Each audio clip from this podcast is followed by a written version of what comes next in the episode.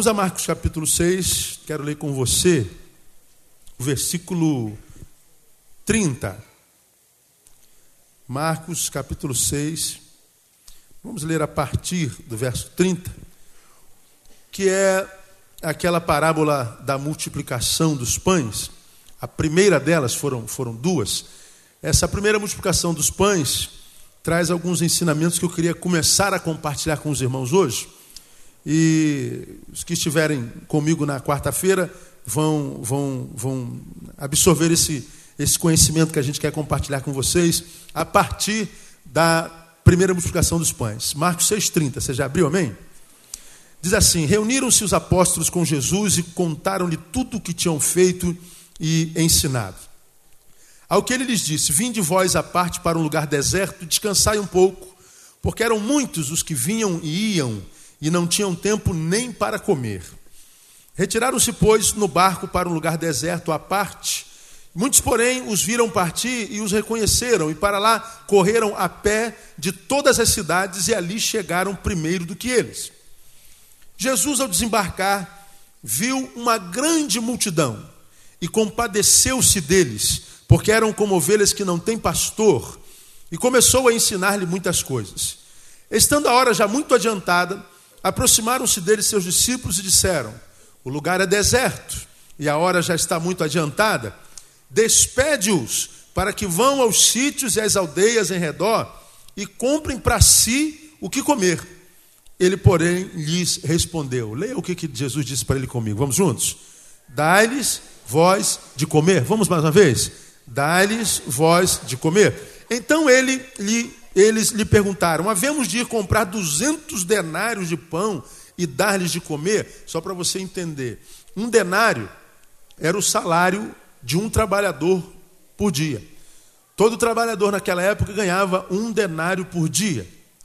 E eles então perguntam a Jesus: como é que nós vamos arrumar 200 denários para dar de comer essa gente? Então eles estão dizendo que a multidão era tão grande que para comprar apenas pão para eles era necessário o trabalho de 200 dias 3, 6, 9, 12, 15, 18, quase sete meses de salário. Quanto é que você ganha em sete meses? Faz a conta aí. É o que os apóstolos, é, em matemática, chegaram enquanto consenso, custaria alimentação para aquela multidão toda. Alguns historiadores dizem que ali tinha em torno de 15 mil pessoas, porque não se contava homens, é, mulheres e crianças. Então, para alimentar, eles tinham que ter salário de quase sete meses para dar de comer para aquela gente. 38. Ao que ele lhes disse: Quantos pães tendes? E de ver. E tendo se informado, responderam. O que, que eles responderam? O que, que eles tinham lá? Cinco pães e dois peixes. Para para pensar aqui comigo, irmão. Eles fazem uma matemática e falam assim: Senhor, para alimentar esse pessoal aí, a gente tem que gastar pelo menos o salário de um trabalhador sete meses. Eu acho que na cabeça deles, eles iam falar assim: é, cara, então vocês têm razão. Acho que a gente não veio provido com tanto dinheiro, né? Não. Então vamos, vamos, vamos, vamos mandar o pessoal embora, cada um compra o seu e está tudo certo. Aí Jesus não, Jesus parece que não ouve e fala assim: sete meses de salário é. Então tá. Ah, quanto é que a gente tem aí de. Se for juntar de todo mundo. Imagina a cabeça dos caras, senhor, sete meses de salário, o senhor ainda está perguntando quanto é que a gente tem, né? Quantos pães tem? Senhor, eu estou falando que são sete meses de salário para comprar pão suficiente. E o senhor acha que a gente vai ter pão aqui com a gente para alimentar esse pessoal todo? Jesus sabia que não. Mas Jesus muitas vezes quer saber como é que a gente lida com a utopia, sabe, irmãos? Como é que a gente lida com o impossível? Jesus muitas vezes quer saber o quanto a gente crê. Jesus sabia que não tinha pão que sete meses de salário pagaria. Mas Jesus, quando fala assim, quantos pães vocês têm aí? Como quem diz assim, será que a gente não tem aqui entre nós pão que seja semelhante àquele que nós compraríamos com sete meses de salário. Claro que Jesus não sabia, sabia que não tinha, mas Jesus queria saber a reação. Jesus queria olhar para os olhos deles diante da, da, da, da proposta quase que ridícula, impossível. Jesus queria ver a reação. Jesus, Jesus queria ver o poder de, de iniciativa. E eles falaram, Senhor, não sabemos, então vamos ver. Eles rodaram no arraial todinho e voltaram com um relatório animador. Qual, qual foi o relatório mesmo, irmão? Cinco pães, dois peixes. Gente, tem gente aqui sentado que come cinco pãezinhos no café de manhã. Alguém aqui confessa isso? Tem alguém que coma isso aí? Ah, um, ih, tá louco, tem um monte de, de, de, de glutões aqui, né? Não, estou brincando, estou brincando. Eu tomo café na mesma padaria todo dia. E tem um sujeito que todo dia ele compra quatro pãezinhos e ele bota queijo, mortadela, ele toma café todo dia, quatro pães. Eu como meu pãozinho de manhã, porque pra, se eu acordar e for comer, eu não como nada. Eu tenho que acordar, eu tenho que andar um pouco, eu tenho que, o corpo tem que acordar. Então dá tempo de eu, de eu ligar a moto, de eu passar poeira da moto. Porque eu não tomo café em casa por causa disso. Porque eu não, eu não consigo comer. Aí até limpar a moto, sair de moto, até subir, desce na padaria, anda, cumprimento pessoal. Aí, aí dá tempo, aí eu consigo comer um pãozinho, e mesmo assim com esforço. E eu vejo o cara comendo quatro. Falei, ah, Jesus, que fé é essa? Que, que poder. De, né? Dizer esta montanha, passa daqui para colar, e ela passa, né? Ela passa, é uma fé maravilhosa. Aí, aí os apóstolos saem e voltam com um relatório, Senhor, tudo que nós conseguimos foram cinco pães, foi cinco pães e dois peixinhos. Pronto, Senhor, posso mandar o pessoal embora agora? Aí Jesus, mais uma vez, é, sem lógica nenhuma, não, um homem sem senso nenhum. Então lhes ordenou que a todos fizessem reclinar-se em grupos sobre a relva verde. E reclinaram-se em grupos de cem, de cinquenta. E tomando os cinco pães e os dois peixes, e erguendo os olhos aos céus, os abençoou, partiu os pães e os entregava a seus discípulos para lhes servirem. Também repartiu os dois peixes por todos. E quantos comeram, irmãos? Todos comeram, só comeram só? O que diz o restante aí? Todos comeram e se fartaram. Fala assim, ó, todos comeram. Todos se fartaram. Aí diz mais o texto: em seguida, recolheram doze cestos cheios dos pedaços de pão e de peixe. Ora, os que comeram os pães eram cinco mil homens. Lembrando que mulheres e crianças não se conta. E se você, em qualquer lugar do mundo, for contar é, qualquer multidão você vai saber que existe muito mais mulher e criança do que homens. Então, alguns historiadores combinam que ali havia entre 12 e 15 mil bocas para comer. E todo mundo comeu, todo mundo se fartou, ainda sobrou 12 cestos de pão. Jesus cortou os cinco pães dentro dos peixes, dois peixinhos dentro do cesto, vai passando a, vai passando a cesta aí. Todo mundo foi pegando um pedacinho de pão, um pedacinho de peixe, e todo mundo foi pegando um pedacinho de pão, e eles pegavam de dentro do cesto, e o negócio não acabava. E diz o texto que todo mundo comeu, todo mundo repetiu, se fartou, ainda sobraram 12 cestos de pães. Quem acredita nesse milagre aqui, diga assim: Eu creio, Senhor. Pois bem. Agora, você acredita que esse Jesus de lá é o mesmo Jesus de hoje, cá? Amém ou não amém? Você acredita que Jesus ele pode multiplicar o nosso pão hoje? Amém ou não amém, amado? Por que, que ele não faz isso então? Por que, que é tanta gente que vive com tanta necessidade, com tanta dificuldade, muitas vezes com a falta até do básico? Por que, irmãos, que a vida material de tantos crentes não desenvolvem nunca? Cara, você está com 45 anos. E a tua vida hoje é igualzinha quando você tinha 20. Pior, está mais embaraçada ainda. A coisa não desabrocha, a coisa não flui, sabe? A coisa não, não como diria o jovem, não rola, a coisa não, não desembaraça, a vida é embaraçada. A vida está tá amarrada, a vida está ali é, é, é, amesquinhada, a coisa não rompe. Você não consegue romper, não, não ao ponto de juntar muito, não, mas ao ponto de ter o básico com alegria. O básico. Coisa não vai. Então, por que, que muitas vezes o, o, pão de Deus não é multiplicado? E é sobre isso que eu queria conversar com vocês é, nesses próximos, essas próximas quartas-feiras do mês de julho. Por que, que o pão não multiplica? Ou quando é que o pão é multiplicado? E eu estou falando de pão, não só do pão francês. Por que, que o milagre foi feito em cima do pão? Por uma simples razão. Por que, que foi esse o milagre registrado na Bíblia? Porque João diz no seu evangelho, lá no último versículo quase, muitos outros milagres Jesus fez no meio de nós, que se eu fosse registrar, quem conhece o versículo? Não haveria livros suficientes para registrá-los. Está lá no último versículo do livro de João. Jesus fez muitos outros milagres, e João está dizendo: Eu vi, eu sou o que testemunhou essas coisas. E se eu fosse registrar todos os milagres que Jesus fez, não caberia nos livros. Então Jesus fez milagre o tempo inteiro. Mas nem todos estão registrados na Bíblia. Alguns estão lá. E por que, que alguns estão e outros não? Talvez, ou tenho quase que certeza que sim, é porque alguns eles querem revelar uma lição que vai além daquela que o próprio milagre revela. Porque alguns milagres que ao ler não precisa nem parar para pensar interpretar, não. Está ali, está diante da nossa face, acabou. Não tem que, que, que fazer hermenêutica, exegese, não tem que é, é, justificar filosoficamente, psicologicamente, sociologicamente. Não. Está escrito lá, não precisa explicar nada. Mas há alguns milagres, e para mim esses que estão registrados, eles estão lá, não só para que nós olhemos para o milagre enquanto tal, mas para que nós olhemos o que está ao redor do milagre, para que nós olhemos a dinâmica do milagre, a meta-história, a, a, que está além da história. A história é que nossos olhos veem, que os ouvidos ouvem, mas como é que isso aconteceu? Qual é a história por trás da história? Como é que foi o processo do acontecimento? O processo é, é um meta-histórico que a gente muitas vezes não consegue captar porque falta reflexão. Então, quando a gente vê pessoas falando de pão, hoje a gente só vê de pessoas fazendo analogia a isso aqui ao dinheiro.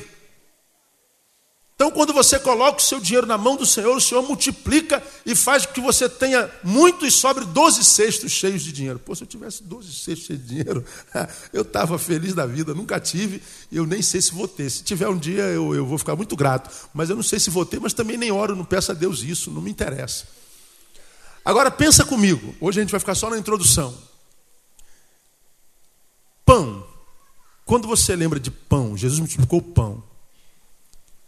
O que é que você pensa quando se fala de pão? Sustento. O que mais? Pão. Essencial. O básico. Essencial. Essa é a palavra. Então, toda vez que a gente quer se, se referir em termos gerais sobre alimento, todo trabalhador tem direito ao pão, ao pão de cada dia. Quando a gente fala que todo mundo tem direito ao pão de cada dia, a gente não está falando do pão francês, tá? Do pão cevado, do pão de forma, da broa de milho. Não é disso que a gente está falando. Olha, tô, e aí, como é que você está? Tá trabalhando? Tem que trabalhar, pastor, tem que correr atrás do pão de cada dia. E pão de cada dia não é o pão, o pão de milho, o pão de, de trigo. O pão, ele é usado no sentido geral para exemplificar o alimento enquanto todo. Quando ele fala do pão de cada dia, ele fala do, do, do, do, café de manhã, do pãozinho francês, mas fala do arroz, do feijão e da carne, ou do ovo, do tomate, da, da batata frita a, a, a, na hora do almoço, fala do, do, do chazinho das cinco, né?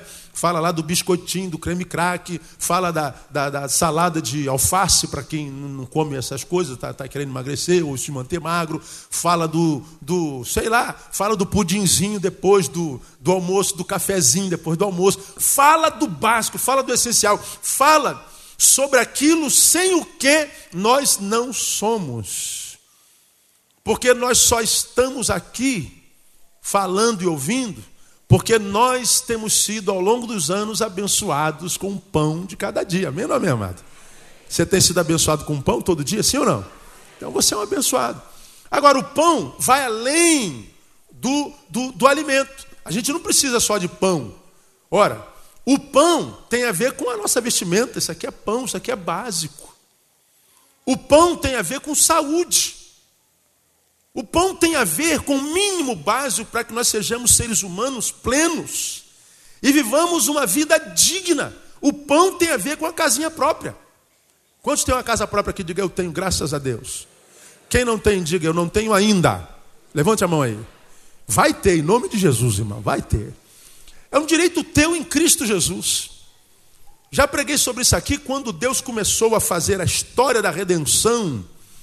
Lá no Egito, quando ele escolheu Israel, que servia Faraó, trabalhava para enriquecer Faraó trabalhava para enriquecer o patrão, plantava, mas não colhia do que plantava, quando suava, suava para enriquecer o cofre de outros. Jesus, Deus levanta Moisés para tirar o povo do cativeiro e a promessa, lembra do que eu preguei sobre isso? Eu vou tirar vocês dessa terra e vos levarei para uma terra, o que? Quem se lembra? Que? Mana o que? Leite e mel. Leite e mel, você, você já viu jogar leite na terra e nascer pé de leite? Tem pé de leite, irmão? Tem pé de mel? Não tem. Leite e mel, Jesus está falando, Deus está falando, é o essencial. É o leite doce, é o melhor leite, o melhor alimento. Vou, vou plantar vocês numa terra que mana leite e mel. Ele está falando numa terra onde vocês vão ter essencial. Então, quando Deus pensou na restauração da humanidade, quando Deus começou a história da redenção, na cabeça de Deus tinha a ideia de uma reforma agrária.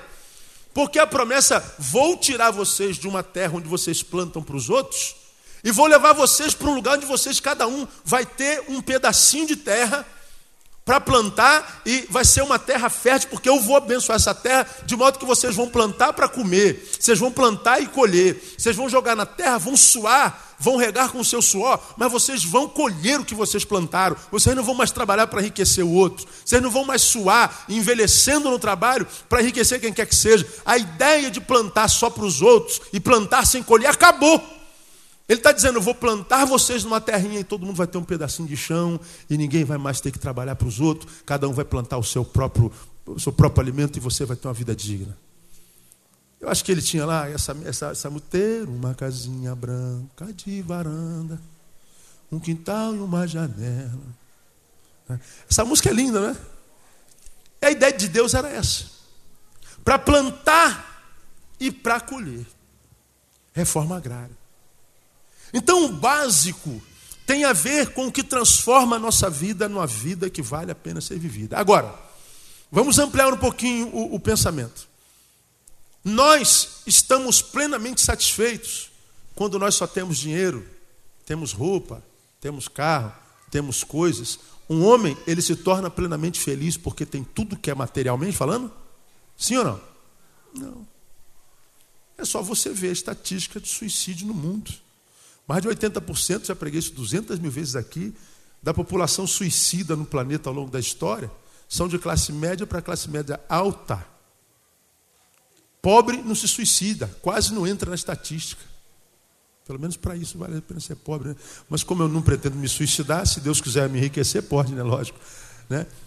Ah, gente que tem muito, mas o muito que tem não trouxe plenitude para a vida. Aí eu preguei sobre quando o tudo não basta. Porque falamos sobre isso domingo passado. Você está em depressão, está triste, anda meio cabisbaixo, meio, meio down. Mas por que você está assim? Porque você está duro. Tem alguém duro aí? Então, eh, você fala assim, pô, pastor, é porque pô, meu filho pediu um tênisinho e eu não tenho dinheiro para dar o tênis para ele. Você acha que isso não mexe com, com o coração de um, de um ser humano, de um pai? Poxa, lá na turma da minha filha, pastor, vai ter uma festa da turma, todo mundo vai. E tem que comprar uma, uma, uma fantasiazinha, uma festa fantasia lá, não sei de quê. Todos os alunos vão, mas minha filha não vai porque eu não pude comprar uma, uma roupinha para ela. Isso mexe com a dignidade do ser humano, isso, isso vai arrebentando. Aí você está com a tua luz atrasada, teu aluguel está atrasado, tua empresa está sem cliente há três meses, você as contas não param de chegar. E você dá até glória a Deus porque os correios estão em, em greve. Pelo menos tu tem uns três dias sem chegar a conta, né, meu? Eu falei, pô, Glória, três dias que eu não chego uma conta aqui me, me cobrando nada. Né? Respira enquanto dá tempo, que vão chegar, irmão. Abundantemente. Pode ter certeza. Aí isso vai mexendo com a gente, a gente não tem dinheiro, a gente não, tem, não consegue viver uma vida digna. Isso vai mexendo com a gente. A gente diz assim, eu estou triste por causa disso. Agora tu imagina um cara que tem, que, como, como Filipão. Filipão vai ganhar 1 milhão e 900 mil reais por mês. Tá bom para você? Cabe isso tudo dentro da conta bancária, cara? Onde é que o cara vai. 1 milhão e 900 mil reais por mês. Cara, é, é, é, não, a nossa, não, não existe número na nossa cabeça para conceber um negócio desse, não dá. Aí esse cara, ele pode viajar, olha, eu estou meio down, estou triste igual o pobre. Ele fala assim, ó, como eu preguei domingo, vou viajar para Cabo Frio. Vai para Cabo Frio, volta, está triste, está meio down. Aí eu vou viajar para Natal. Ele vai para Natal, conhece lá aquelas praias lindas de Natal, volta, continua triste. Não, vou para Buenos Aires, vai, não adiantou nada. Vou para Nova York, volta, continua mal. Vou para Malásia, vai, vou fazer uma, uma, uma, rota mundial. Ele dá volta na terra inteira. Volta para casa, continua triste, infeliz. O que, que ele vai fazer agora? Vai para onde? Vou comprar mais um carro. Ele compra mais um carro, vou trocar de esposa, troca de esposa, continua infeliz. Manda o filho para estudar na, na, em Londres, continue infeliz. O cara está com um bilhão no banco. Qual a razão para a tristeza dele? É, dá um tiro na cabeça. Então o básico não é só o material. Quando a Bíblia diz que Jesus multiplicou o pão e que nos plantaria numa terra que mana leite e mel, ele está falando que nós temos, por causa do chamado, direito ao básico. Temos direito à intimidade com Ele, porque Ele diz assim: é, Eu já não vos chamarei servos, porque o servo não sabe o que faz o seu Senhor. Eu vos tenho chamado o quê? Amigos. Porque amigos não têm segredo, em outras palavras, é o que Ele está dizendo. Portanto, Ele está dizendo: tudo que eu tenho para vocês, eu quero revelar-lhes, é seu, é vosso, não é mais meu, é teu. Então eu quero viver uma intimidade tão profunda, ao ponto de que não haja na tua vida, de forma cronificada, de forma crônica, uma interrogação ao ponto de não saber o que fazer, aonde vir, que decisão tomar. Ele está dizendo que o desejo dele é que nós tenhamos intimidade com ele, ao ponto de termos saber dele, para que nós possamos saber o que fazer da nossa própria vida. É o que a gente não vê na humanidade hoje. Então, quando Jesus fala que ele multiplicou a primeira, a primeira vez o pão, e foi um dos poucos milagres que ele fez mais de uma vez, ele fez duas. Ele está falando que eu quero dar a vocês o básico, quero dar de forma que vocês possam se abastar, e eu quero que vocês vivam uma vida que vale a pena ser vivida, e eu tenho poder para fazer isso na vida de vocês. Agora, para que o pão, que não é só a comida, que não é só a bebida, que não é só as coisas materiais, mas tem a ver com as coisas espirituais, Jesus está dizendo: eu posso multiplicar. Porque a Bíblia diz que Ele é poderoso para fazer infinitamente mais daquilo que pedimos ou pensamos. De modo que você fala assim: é, é, traz à memória o teu sonho. Quem tem um sonho na vida aqui? Sinceramente, pastor, eu tenho um sonho dele, levante a mão bem alto. Muito bem, é, pode baixar. Traz teu sonho à mente aqui. O que, que você sonha? Se Jesus estivesse aqui, ou Deus estivesse aqui, e aparecesse agora na tua frente e perguntasse, como perguntou Abraão, a Salomão: O que queres que eu te faça. O que você me pedir, eu te dou. O que, você pediria ao Senhor? Salomão não pensou muito, né? 11 anos de idade. Ih, eu já sei que eu vou querer, Senhor. Se sou eu, eu falo assim: ó, eu, esse moleque vai pedir um PlayStation. Esse moleque vai pedir uma bis. Esse moleque vai pedir, sei lá, uma viagem para Disney. Que, que o moleque pede? Sabedoria. Imagina a mãe dele, moleque, seu idiota, seu, seu besta quadrada. Sabedoria. Olha quem está te oferecendo. Tu vai pedir sabedoria, rapaz. O moleque pede sabedoria. Quer dizer, já era sábio demais. O coração dele não estava nas coisas. Se você tivesse essa proposta de Deus, o que, que você pediria? Ah, pastor, eu pediria isso. Pois bem, o texto está dizendo: Deus é poderoso para fazer infinitamente mais disso aí que você está pensando, meu irmão. Você está entendendo essa palavra, ou amém? Ele pode fazer infinitamente mais do que você está pensando, do que você está pedindo. Ele está falando, filho, o que você está me pedindo é fichinha, é bobagem, isso é um cisco no olho. Mas você está dizendo, Senhor, é com isso que eu me, eu me sentiria, eu, eu estaria realizado com só isso aqui, porque isso que você está sonhando é só isso para Deus. Pode ser talvez muito para você, mas para Deus é bobagem. Mas então por que, que não acontece se é um cisco para Deus? é porque o, o milagre traz consigo algumas dinâmicas. E a gente vai aprender isso ao longo desse mês, às quartas-feiras, porque eu quero profetizar, irmão, que julho Deus vai fazer um reboliço na vida material de vocês. Julho Deus vai fazer um reboliço na vida profissional de vocês. Deus vai fazer um reboliço nos sonhos de vocês, no nome de Jesus. E eu não estou falando de prosperidade de riqueza. Porque você não precisa de um milhão de dólares. Você não precisa de cinco carros na garagem, precisa, irmão? Não precisa. Você precisa de três casas? Precisa de 15 casacos, 20 pares de sapato? Não precisa, cara. Agora, coisas que a gente precisa é básico que a gente não tem. E a gente vai falar sobre isso, e eu quero, eu quero terminar lendo com você o versículo 34, onde Jesus fala assim: olha lá. E Jesus ao desembarcar, viu o que? Leia vocês. Uma grande multidão. Agora, as outras palavras que vêm atrás disso aí. Viu uma grande multidão e, leiam. Compadeceu-se o quê? De quem? Deles. Pensa comigo. Raciocina. Jesus vê uma o quê? Multidão. Mas diz que ele se compadeceu de quem? Deles. Deles quem? Dos indivíduos. Porque ele poderia, o texto dizer assim, ó, ele viu uma grande multidão e se compadeceu dela. Porque era como uma multidão de gente que não tem pastor.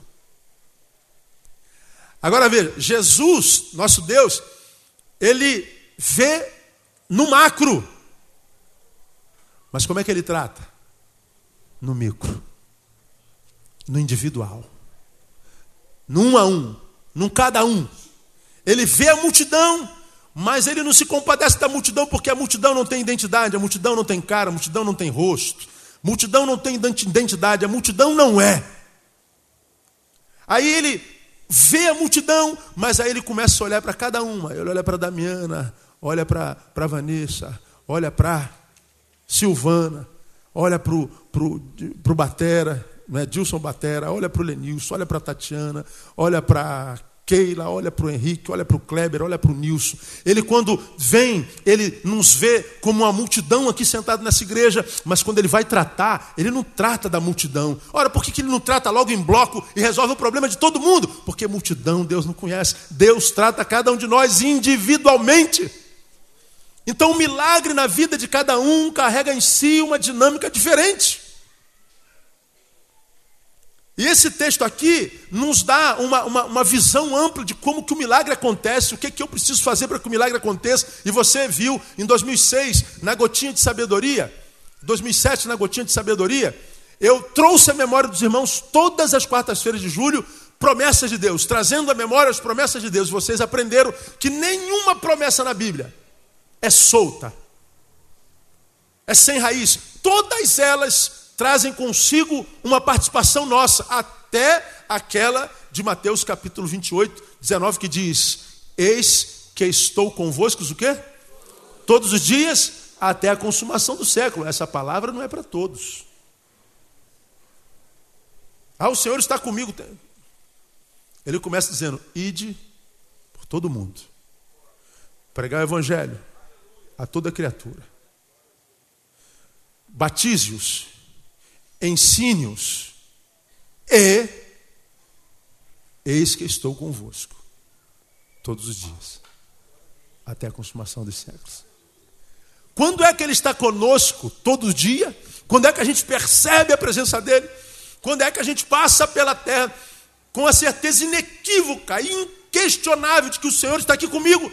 Quando eu vou, quando eu prego, quando eu batizo, quando eu ensino, ou seja, quando eu sou o que tem que ser um cristão. Porque a Bíblia diz que ele confiou a nós o mistério da reconciliação.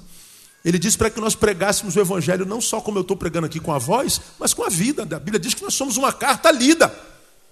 E diz que nós temos que testemunhar onde quer que nós estejamos. Então, quando nós somos o que precisamos ser, ele está dizendo: então, porque você é o que você precisa ser, eu vou ser o que eu quero ser na tua vida: Deus e provedor como é que eu posso ter necessidades?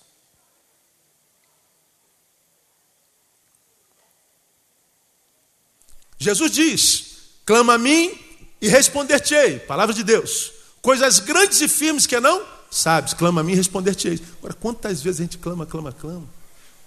Deus não ouve. Vê lá se o texto não tem a prerrogativa. Ele diz que essa é a nossa sede. A, a água está lá naquele canto.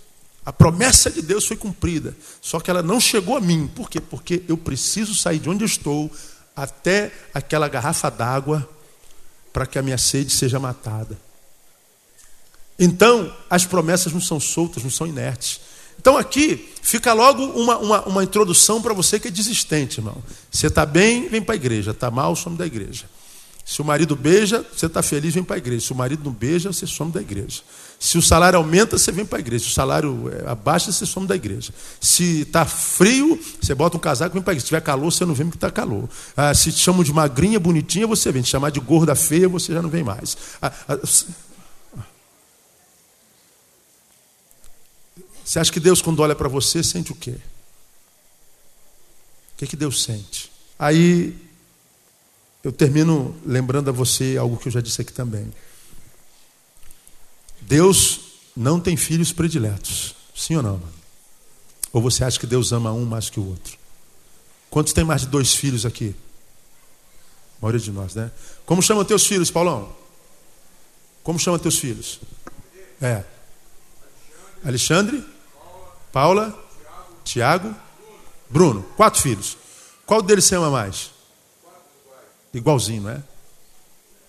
Quantos filhos a senhora tem, irmã? É. Duas, dois. Como é o nome?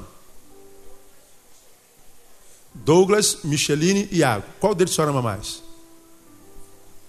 Ó, oh, vou, vou, vou, vou, sou Deus, vou levar um dos teus filhos, escolhe um para eu levar. Tá louco, você, você. Não, leva eu, né? Leva eu. A gente ama igualzinho nossos filhos, Deus também. Agora, respondam para mim. Há filhos que dão mais prazer do que o outro? Sim ou não? Sim.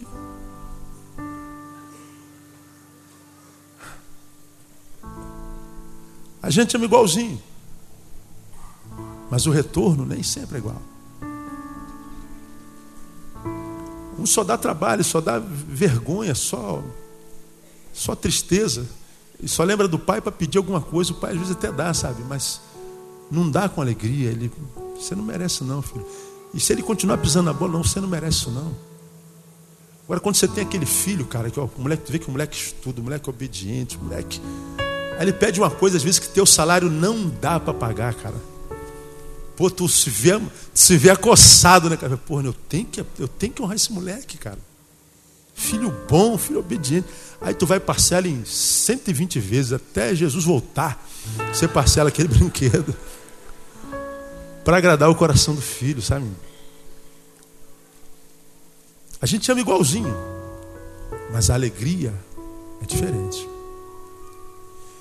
Deus nos ama igualzinho. Essa história que tem um gindão. Ah, Deus ama mais um gindão Neil do que o crente carnal do último banco. Não, ele ama igualzinho. Agora o Senhor está dizendo, deleita-te também no Senhor. E Ele te concederá o que deseja teu coração. Já preguei sobre esse texto aqui. Deleitar é tomar leite. Esse é o aspecto materno de Deus. Deus está dizendo: mama em mim, mama na minha teta. Oh, sangue de Jesus tem poder. Tem mesmo, tem. Muito, sempre teve. Leite é o que? É pão, é o essencial. Se eu for o teu alimento, filho, se eu for o essencial, se eu for a fonte da tua alegria, se tu me colocares de um lado na balança e tudo que tu tens do outro lado, e se tu tiveres de dispensar um ou outro, se tu me provares que tu dispensa tudo para estar na minha presença, deleita-te em mim e eu vou conceder o que deseja teu coração. Agora, se teu deleite é teu namorado, é teu carro, irmão, tua igreja, teu ministério, teu corpo físico, vivemos hoje um culto ao corpo, né? É o teu eu. A marca da vida vai ser a da carência, da necessidade, da, da melancolia, da interrogação. Por quê, Deus? Por quê, Deus? Por quê? Por quê? Por quê? Aí Deus está falando: onde é que você está mamando, filho? Onde você está tirando teu leite? Qual colo você tem deitado? Porque Deus não tem problema nenhum com o nosso prazer, você pode ter um monte de prazer na vida. Alguém me perguntou outro dia, pastor, você se arrepende do que já fez na vida? Eu me arrependo do que eu não vivi. Podia ter vivido e não vivi. Isso, isso me, me causa algumas, algumas, algumas melancolias. Não vivi porque tive medo, porque não estava pronto, porque não soube discernir, sei lá, por preconceito, não sei. Desde que seja pertinente, seja possível. Não vivi por medo, não vivi por desobediência, não vivi, sei lá porque. Aí a vida passa, olho para trás, caraca, eu podia ter. Mas agora, a Inês é morta. Eu não sei que Inês é essa, não sei de onde saiu isso, mas ela está morta. Eu não, por que, que a Inês não é, não é Valéria, né? não é Sandra, sei lá, Kátia? A Inês. Ela é morta. Então, quando eu olho para trás, tá rindo, amor? É, né? Eu vejo coisas que eu podia ter vivido e não vivi. Eu sinto saudade da vida. E toda vez que eu vejo uma coisa que eu não vivi, ainda posso viver, eu vivo de qualquer jeito. Ah, vivo. Para que amanhã meus arrependimentos sejam menores. Agora, a melhor coisa a se fazer é viver tudo que você pode viver na presença de Deus. E alguns crentes estão perdendo a oportunidade de viver na presença de Deus. Aí ele não pode multiplicar o pão, ele não pode multiplicar o pão. Ele, Deus, deixa eu ser Deus na tua vida, moleque. Seja o que você precisa ser para que eu possa ser o que eu posso ser na tua vida. Deixa eu ser Deus. Agora ele não pode ser Deus enquanto você não é o que precisa ser. Aí o pão vai ficar faltando sobre a mesa. O pão é o essencial. E esse texto me ensina claramente, inequivocamente, que Deus olha do macro, ele trata do macro. A multidão vinha até ele, mas ele tinha tempo para prostituta, ele tinha tempo para criança, ele tinha tempo para o ladrão de imposto, mas que estava com o coração já quebrantado, ele tinha tempo para todo mundo. Ele tratava o macro, mas ele largava a mão do macro, ele cancelava a agenda porque tinha um bando de crianças atrás dele e os apóstolos, né, os diáconos, os presbíteros, lá, sai moleque, Jesus tem tempo para você não, Jesus tem mais o que fazer, pô. Sabe que Jesus tem um mundo para salvar, vai ter tempo para brincar com vocês, pô. Sai daqui, criançada. Jesus dá uma bronca nos homens, cala a boca, Pedro, você não sabe o que está falando. Deixa vir as minhas criancinhas, pô. Deles é o reino dos céus. Você está tá doido, rapaz. Deixa de ser besta. Eu imagino um cara, os apóstolos, tudo envergonhado. Aí Jesus cancela a agenda todinha, bota as crianças no colo. O que vocês querem fazer? Quero brincar de amarelinha. Então vamos brincar de amarelinha. Aí Jesus vai brincar de amarelinha. Com as crianças. Aí tu imagina os apóstolos, meu Deus, uma, um, um, um mundo inteiro para salvar. E Jesus está brincando de amarelinha.